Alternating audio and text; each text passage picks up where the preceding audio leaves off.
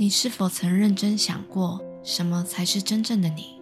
你的外表，你开的车，你所拥有的一切，你的过去种种辉煌的成就，你此刻的念头，你的信念，你的情绪，还是你未来想要成为的那个人？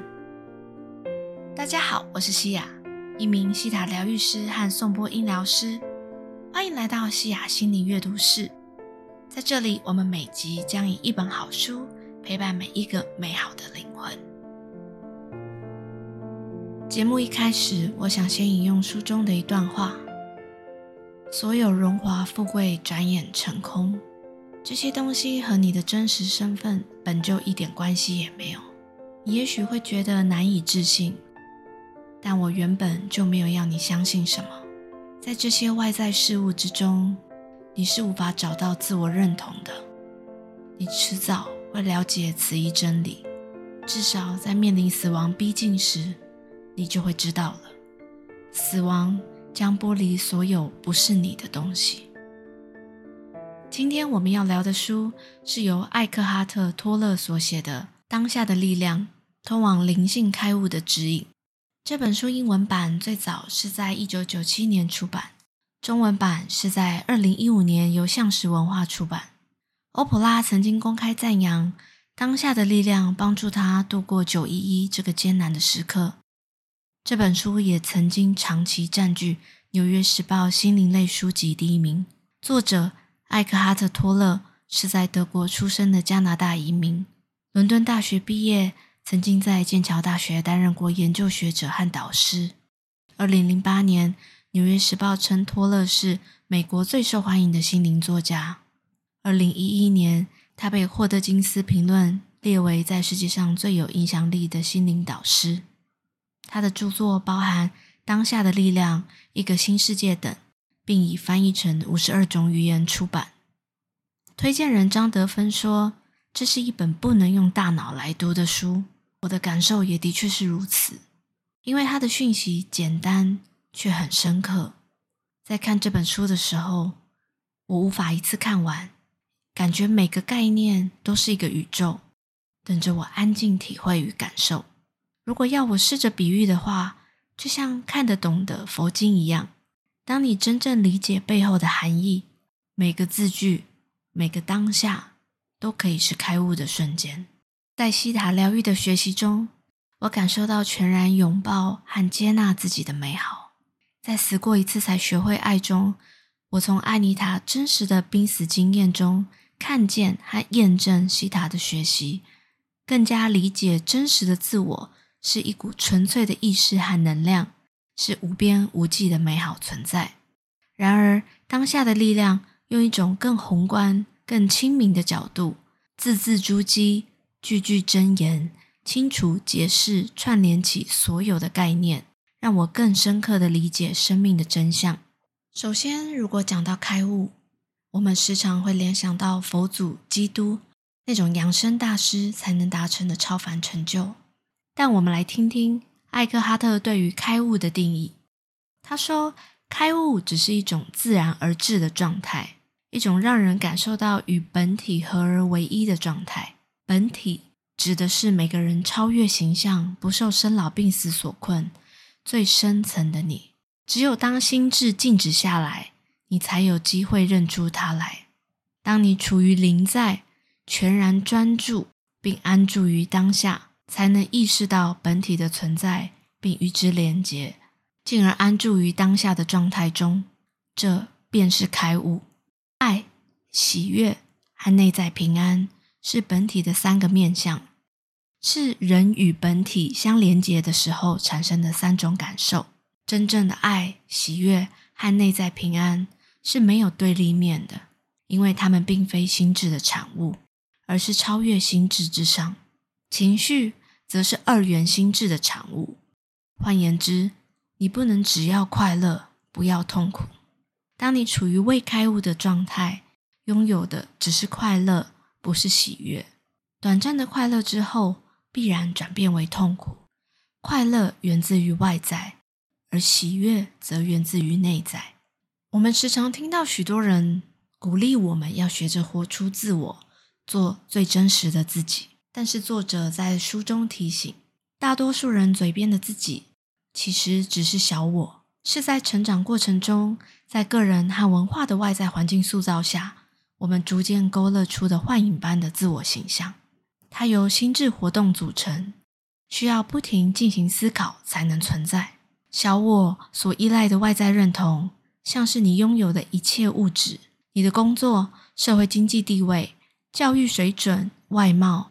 特殊才能、关系、个人与家族史、你的信念、政治认同、国籍认同、种族认同、宗教认同和其他的集体认同等等，但这些无一是真正的你。小我基本的痛苦情绪是深深的匮乏感和不完整感。人经常会强迫性的去追寻满足小我或与外在事物认同，借此填补内心的空洞。他们追求资产、钱财、成功、权力、认可，以便自我感觉良好，让自己感到更完整。不过，他们很快就会发现内心的空洞仍在，因为那是一个填也填不满的洞。只要你的人生受到小我的控制，就得不到真正的安适自在。你不可能感受到平静或满足，顶多在追寻到你渴望之物的时刻，得到短暂的满足感。当你试图以心智去解决心智所创造出来的问题，并在错误的地方寻找正确的答案，这一切追寻都将只是徒劳无功。即使得到了一切，你也无法理解为什么自己仍然倍感空虚。还记得我们在转念的力量所学到的吗？你不等于你的念头，不要轻易相信你的每个念头。如果更进一步扩大这个概念，艾克哈特在书中提到了。你不等同于你的心智，我们可以学习撤除对于心智的认同。艾克哈特说明，心智会强迫你不断思考，满脑子充满着概念、标签、意象、文字、判断和定义。这些东西就像一道道不透明的帘幕，制造出分离的错觉，让你以为自己与他人完全隔绝，让你忘记。你与天地万物本为一体，而当你认同心智，就等于认同了自己即是欲望、需求、贪恋、执着、厌恶感本身。这将成为你体验到实相的最大障碍。如果你想寻求解脱，首先必须明白，你不等同于心智。明白这件事情，可以让你观察到自我这个实体。有一种超越思维之上的智性存在，它是如此的浩瀚无边。相形之下，思维只占了其中极少的部分。你将会发现，对你来说真正重要的东西——美、爱、创造力、喜悦，还有内在平安，都是从比思维更高的层次而生。这时，你就开始觉醒了。接下来，我们将聊聊痛苦。身为人类。痛苦似乎是无法避免。如果你仔细观察，大部分的时候，心智之所以不停歇的活动，最主要的动力都来自于想要摆脱情绪上的痛苦，可能是无聊，可能是恐惧，可能是孤单。然而，不管心智多么努力，效果都是短暂的。事实上，心智越用力去除痛苦，你所感受到的痛苦就会越巨大，因为心智。自己就是罪魁祸首。只要你与心智认同，就无法从痛苦中解脱。作者说，人之所以会受痛苦钳制，是因为视自己为宇宙间无意义的碎片。当你感受不到自己与源头的连结，与地球万物的连结，而将自己视为完全独立的个体，只要你继续认同于心智，痛苦就不可避免，包含精神上与肉体上的痛苦。书中提到一个非常有趣的概念，叫“痛苦之身”。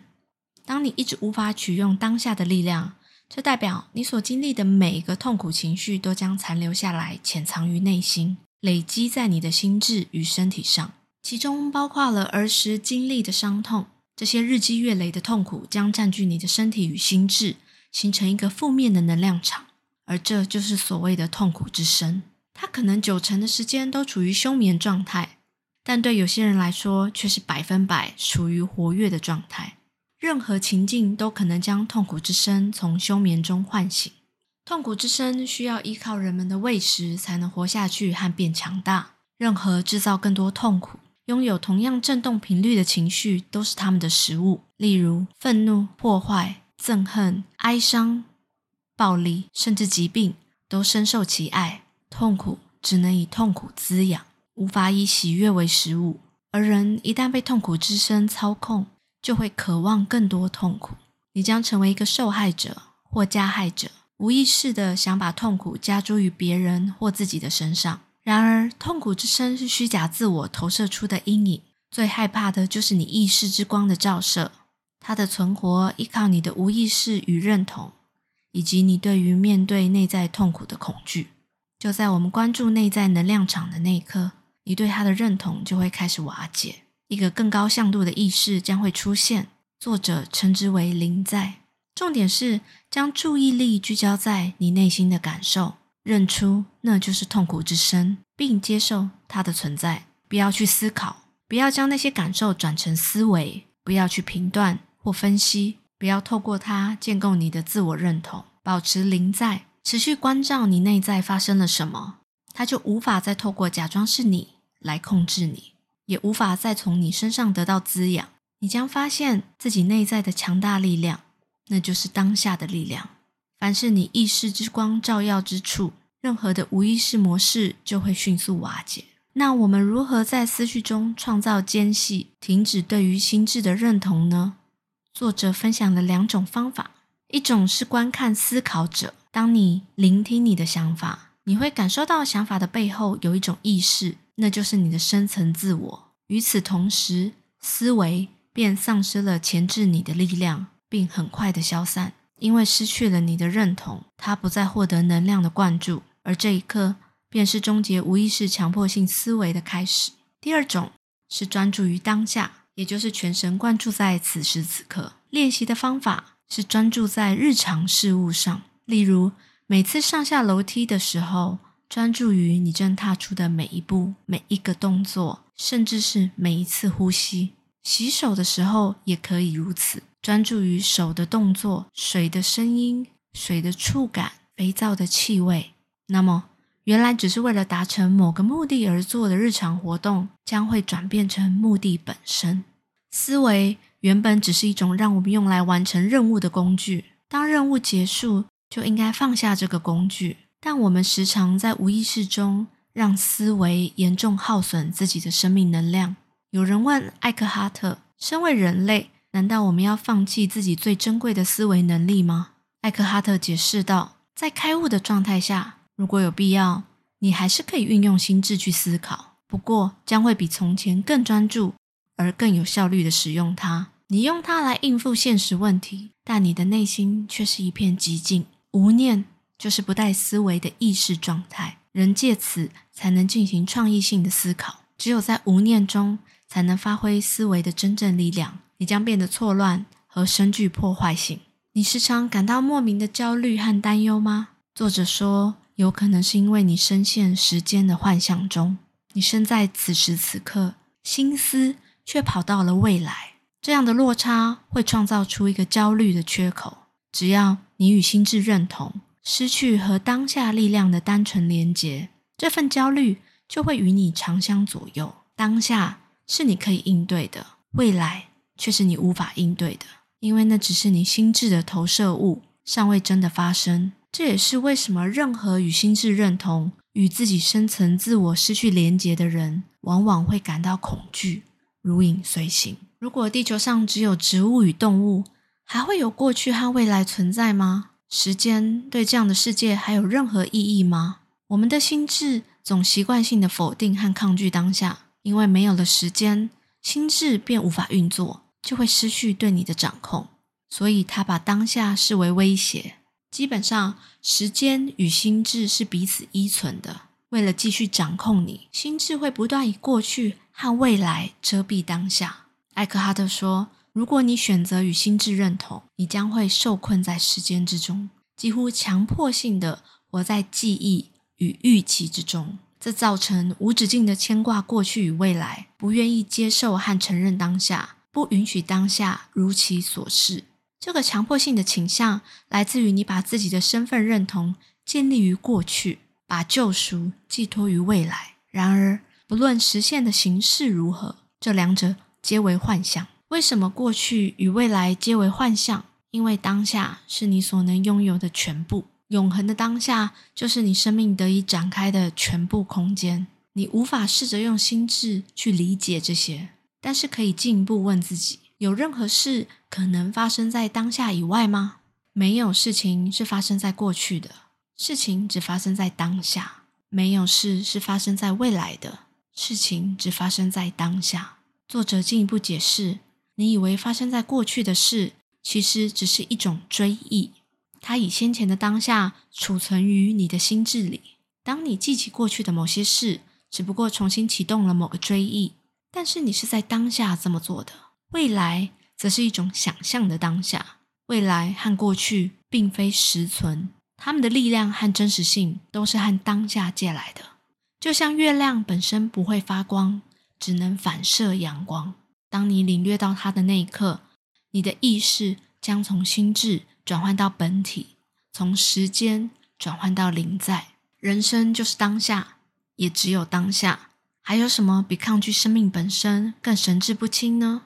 不管当下是什么，就当做它是你自己选择的一样，与它合作，不要抗拒，把它当成你的朋友，而不是敌人。如此一来，你的整个人生将发生奇妙的转换。接下来，我们来聊聊书中提到的几个我自己觉得非常有启发性的概念。一个是时钟时间与心理时间，另一个概念叫做人生处境。有些时候，我们会刻意回顾过去，吸取教训，不让自己重蹈覆辙，那是使用时钟时间。但假如你无法忘怀这个错误，为此内疚、自怨自艾，认为都是自己或别人的错，将错误当作自我认同的一部分。这时，它就转变成心理时间。心理时间总是与错误的认同有所关联。大多数不肯原谅自己或别人的人，都背负了沉重的心理时间。未来也是如此。如果你定定目标，努力迈进，但仍然全神贯注于眼前这一刻，就是在使用时钟时间。但如果你太着眼于目标，追寻成就感，或是从中获得更完整的自我感，当下就不再是你关注的焦点。此时，时钟时间就会转变成心理时间。你将一心只想快点抵达目的地，再也感受不到生命的美妙与神奇。开悟的人总是专注于当下，但同时利用时钟时间，却不受制于心理时间。另外一个概念叫做人生处境。大多数的人容易把我们所发生的事情当做我们的生命本身。这是什么意思呢？你分手了，被老板骂了，生了一场病。这些都是我们的人生处境。你的人生处境存在时间之中，你的生命却只存在于当下。你的人生处境是虚构之物，你的生命却真实不虚。很多时候，你所谓的人生，指的只是你的人生处境，那是由心理时间所构成的，也就是你的过去所发生的事件。你依然抗拒着某些过去，过于期待未来，而这一切都让你感到不快乐。但你可以试着暂时忘却你的人生处境，而专注于你的生命上。作者说，有个简单的问题可以帮助我们知道自己是否受到心理时间的钳制。